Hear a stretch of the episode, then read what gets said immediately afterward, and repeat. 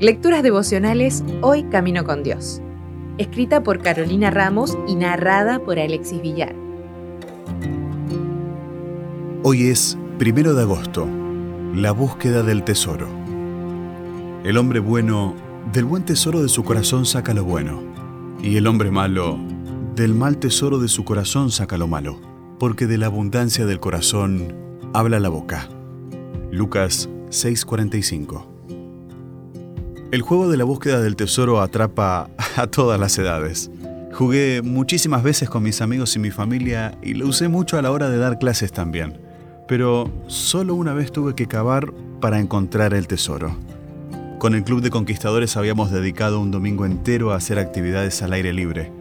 Y a la tarde, cuando ya faltaba poco para irnos, nos contaron que íbamos a tener que seguir diferentes pistas hasta encontrar un tesoro.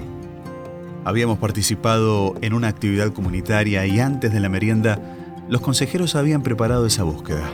Todos ansiábamos una rica torta gigante y de esas que solían hacer para los festejos y creíamos saber anticipadamente en qué consistía el tesoro.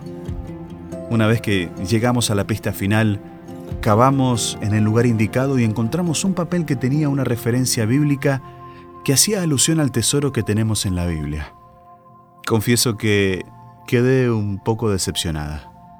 Esperaba otro tipo de tesoro. Pero con los años aprendí que realmente el mejor tesoro que nos ha quedado en la tierra es la Biblia, como un cofre repleto de joyas invaluables. Cada vez que la abrimos y excavamos en ella, podemos encontrar nuevas lecciones en historias que hemos leído cientos de veces. Cuanto más nos alimentamos de ella, más cosas buenas tenemos para dar más profunda comprensión tenemos de la lucha entre el bien y el mal, y más preparados estamos para hacerle frente a cada día.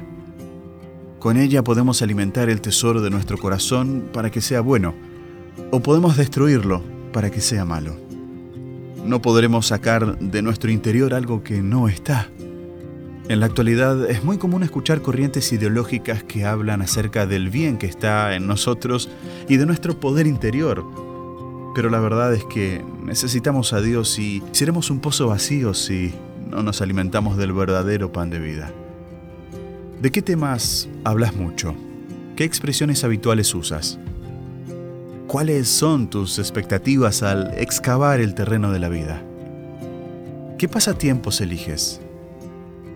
Todos estos pueden ser indicadores del contenido de nuestro corazón. Ojalá que de nuestro corazón podamos sacar siempre el buen tesoro. Si desea obtener más materiales como este, ingrese a editorialaces.com.